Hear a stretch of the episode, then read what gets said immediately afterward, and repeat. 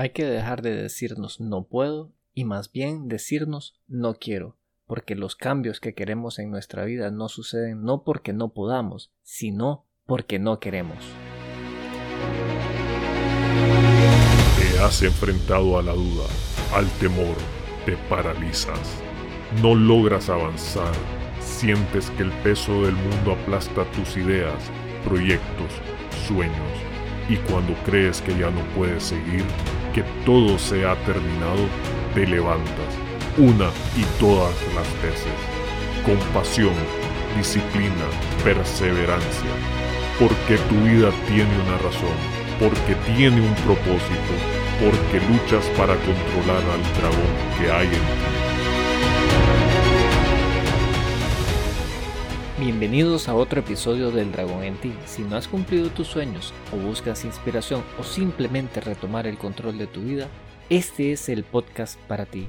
Yo soy Eduardo Soto y el día de hoy estaremos hablando de precisamente este tema, de tomar el control de nuestras vidas, pues parece algo como fantasioso y me imagino que al escucharlo uno dice, ay, suena algo inspirador. Sin embargo, el tomar el control de nuestras vidas está en las manos de nosotros. ¿Qué queremos decir con este tema de tomar el control?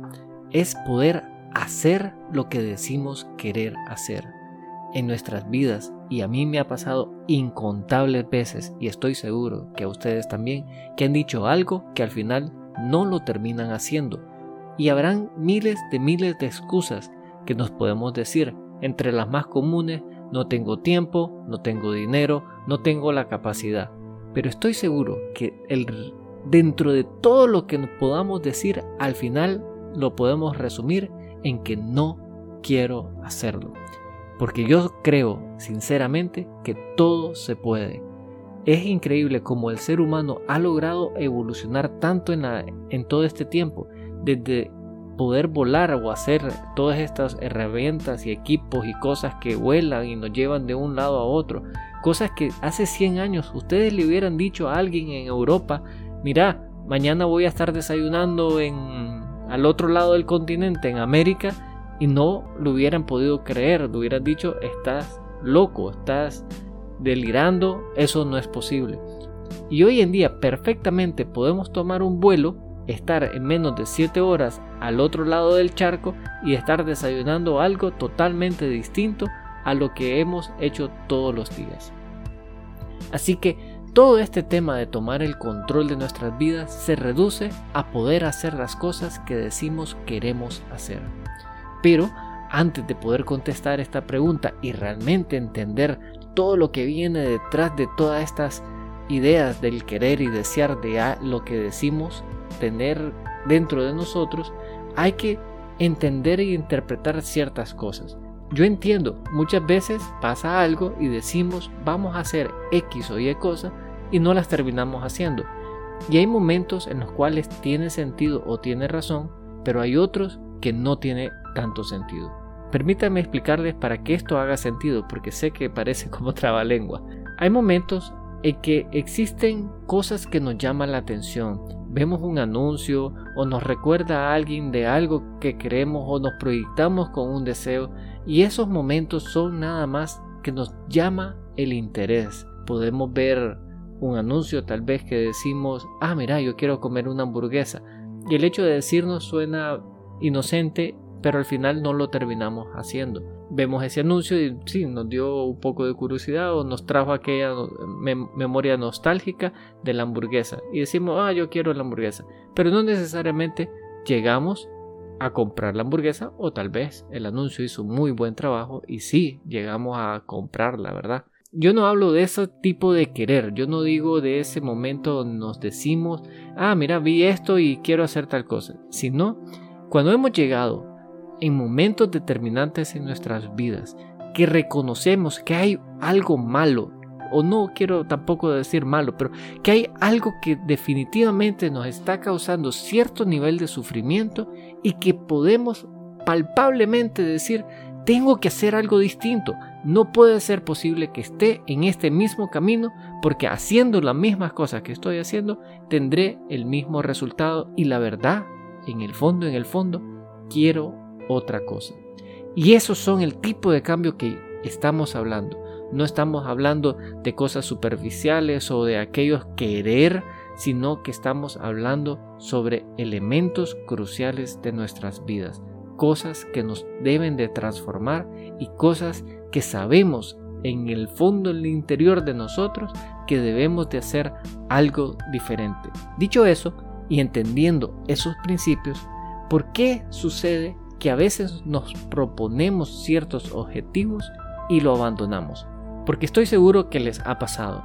En algún momento se dijeron, necesito bajar de peso, tal vez cambiar de trabajo, o tomar unas vacaciones, o podría haber sido cambiarse o mudarse de casa, de país, de ciudad, de lo que sea.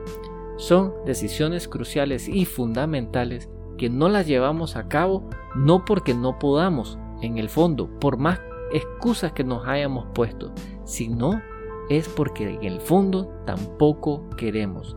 Nos lleva el miedo, se apodera de nosotros de tal manera que encontramos mil y una excusa para no hacerlo. Yo resumo todo esto en no tener una decisión verdadera. Y es cuando decidimos hacer algo y persistir hasta conseguirlo que realmente hemos tomado dentro de nosotros una decisión verdadera. Y para poder tener esta capacidad de hacer lo que queremos, tenemos que tener una mentalidad abierta.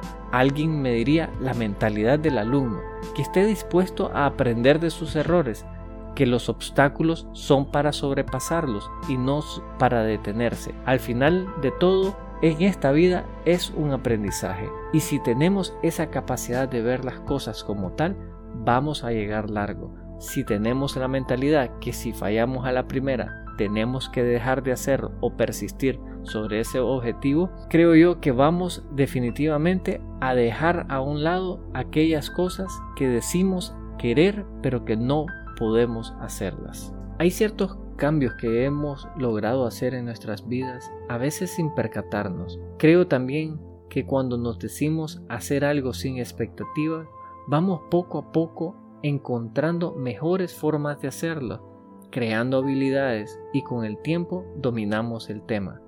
Además de todo, nos creamos confianza en lo que estamos haciendo, lo cual nos permite llegar más largo. Así que uno de los puntos que quiero recalcar en esta charla es eso, de no tener expectativas o estar atados a los resultados.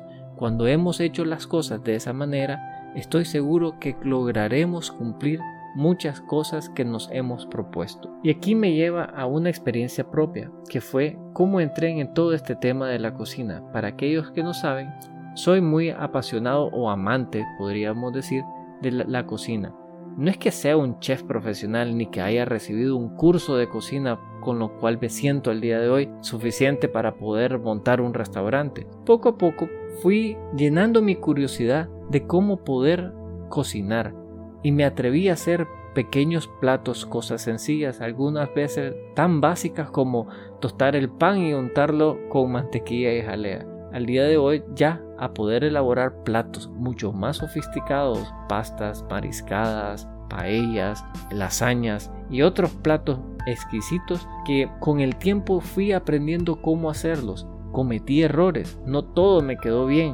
De hecho, muchos de ellos terminaron en la basura porque se quemaron o quedaron muy salados o, o incomibles de tan duro que estaban. Pero eso no me detuvo a mí de continuar con esta pasión de la cocina. Con toda esta propaganda no crean que estoy listo para entrar en el mundo del negocio de la cocina, aunque más de una vez me ha llamado la atención. Sin embargo, al hacer pequeñas pruebas sobre mi capacidad culinaria, me di cuenta que estaba muy largo de poder seguir una pasión de poner un restaurante. Y se lo dije desde el inicio, mi pasión no llega a tanto más que ese amor por poder hacer los platos que les deleita a mi familia. Al punto que a veces nosotros nos ponemos y argumentamos que muchas veces me quedan mejor a mí ciertas cosas que los platos que consumimos en estos restaurantes. Pero bueno, ya me desvío un poco de todo este tema y regresemos al tema medular. que es cómo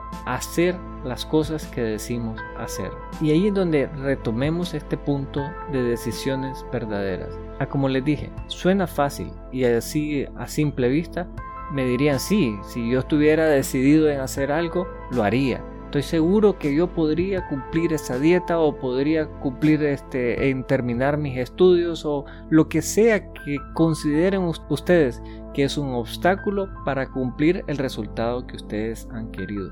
Y los entiendo porque a mí también me ha pasado. Al día de hoy todavía existen una serie de objetivos que yo me he trazado a los cuales no he podido cumplirlos. Porque todo esto es un aprendizaje y yo lo veo de esa manera. Puede ser que hoy no logré tener aquello que dije que iba a tener, pero no significa que no esté trabajando en cumplirlo, solo que requiere un poco más de tiempo, aún más tiempo de lo que yo pensé que me iba a tomar. Regresemos a estos momentos.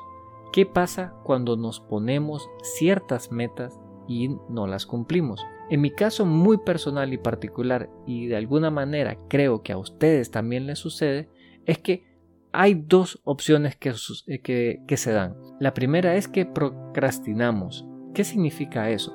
Significa que vamos poco a poco posponiendo hacer las cosas que tenemos que hacer en pro de no avanzar. Cuando entramos en una tarea y comenzamos a decir, ah, mira, para hacer esa tarea necesito dedicarle más tiempo, pero ahorita no puedo, lo voy a hacer mañana, estamos procrastinando.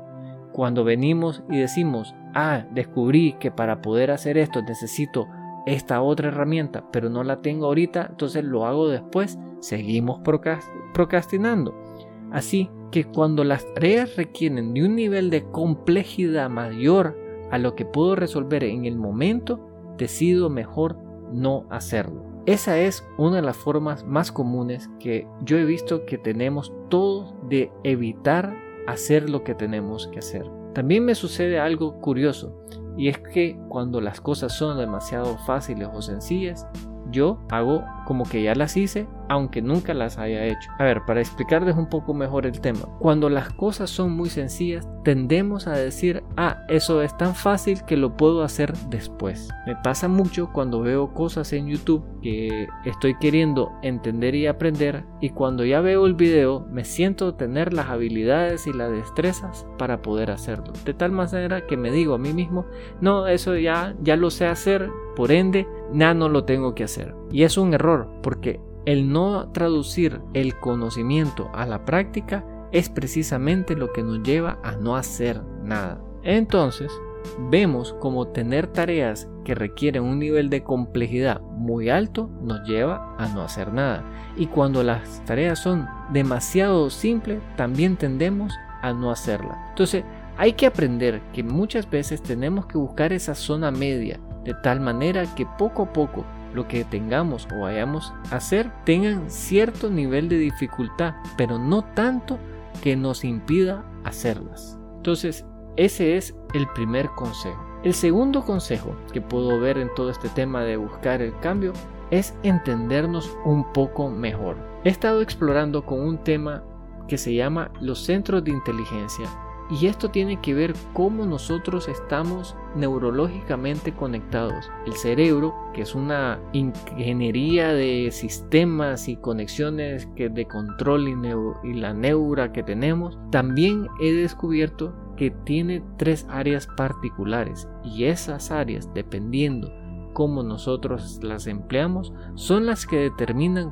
cómo interactuamos con el mundo. Es un tema fascinante del cual hablaré un poco más profundo en otros episodios para que vayan entrando en el proceso y entendiendo todo este tema de cómo está estructurado el cerebro, digamos que yo soy más del, tipo de persona que piensa las cosas. Y a mí me pasa que cuando estoy ante una situación o un problema, comienzo a querer primero saber antes de hacer. Si yo no tengo muy claro lo que está pasando y no tengo muy claro lo que debo de hacer, me, inmediatamente me activo en modo de investigación, de querer entender las cosas en cómo funcionan, qué pasos debo de seguir y todo lo relacionado al tema que esté viendo. Inclusive llego al punto de extenderme de no solamente de cómo resolver esta problemática, sino que una vez resuelta la problemática, cuál sería el nivel de dificultad superior que también deberé de resolver.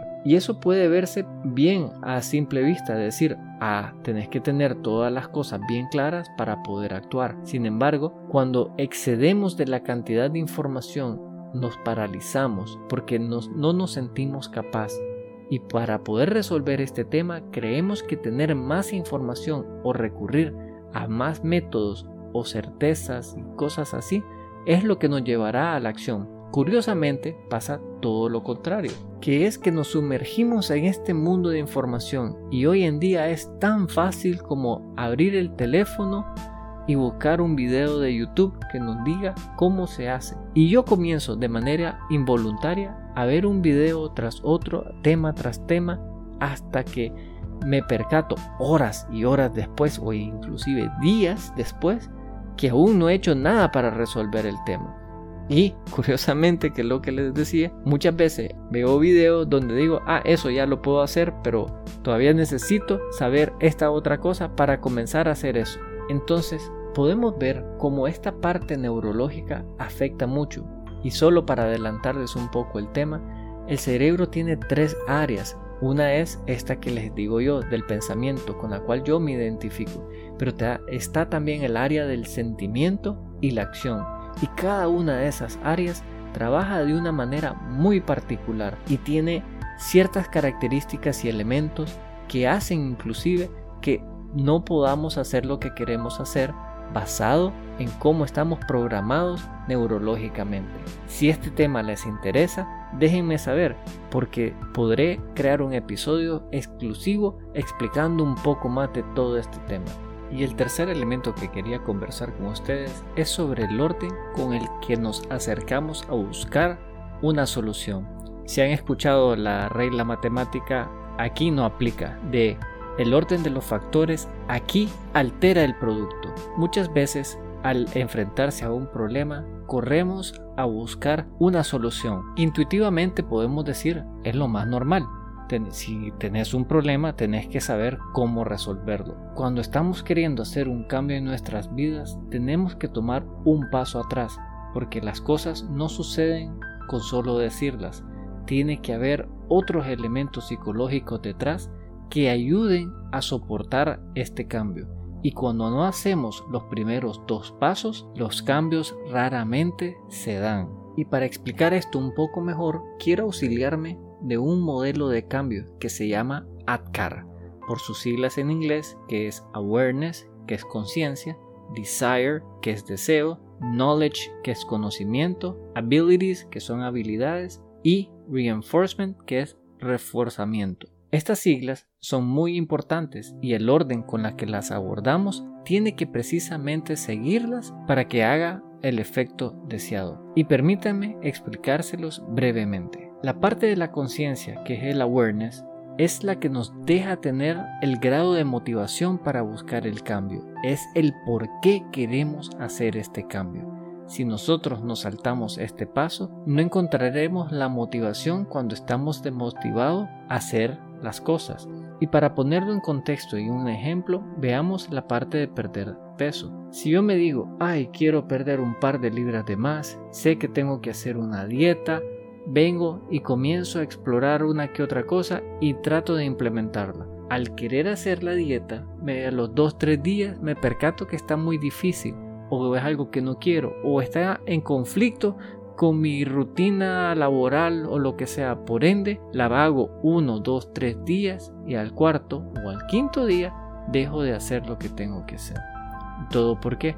Porque me salté el primer paso de todo, que es la conciencia. Saber el por qué voy a hacer lo que tengo que hacer. En este paso, lo importante es crear esa pequeña reflexión de entender el por qué y hay una herramienta que se nos compartió en uno de los podcasts que es los cinco porqués. Si yo digo quiero perder de peso, comienzo a cuestionarme ¿y por qué?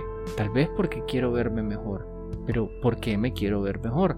Puede ser por un tema de salud también. ¿Y por qué es importante? Porque yo quiero estar con mi familia, porque no quiero tener este malestar. ¿Y por qué quiero eso? Porque no quiero que les falte nada a ellos. Entonces, podemos entender que el que no le falte nada a ellos es mi factor de motivación para poder seguir adelante con lo que tenga que hacer para poder hacer esta parte de vida saludable. Y una vez que ya tenemos nuestro porqué, entramos a la segunda fase, que es el deseo.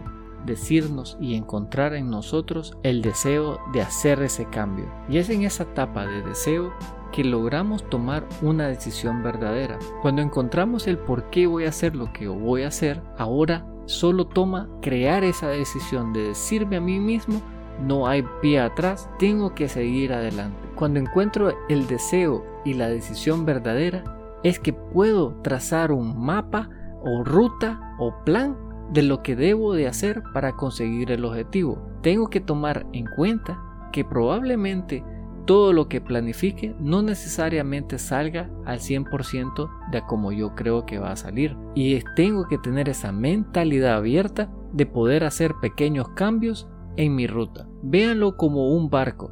Tal vez nosotros decimos que vamos a ir de punto A al punto B, creemos que vamos siguiendo la estrella polar, sin embargo si esta se nos pierde podemos desviarnos de la ruta. Al encontrar esa estrella que nos guía, podemos hacer esos pequeños ajustes en la ruta para volver a enderezar el curso y llegar al punto y es así el deseo, el deseo de crear ese cambio y saber que tenemos que hacer una serie de cosas que algunas estarán en nuestro poder y otras que tendremos que encontrarlas en el camino.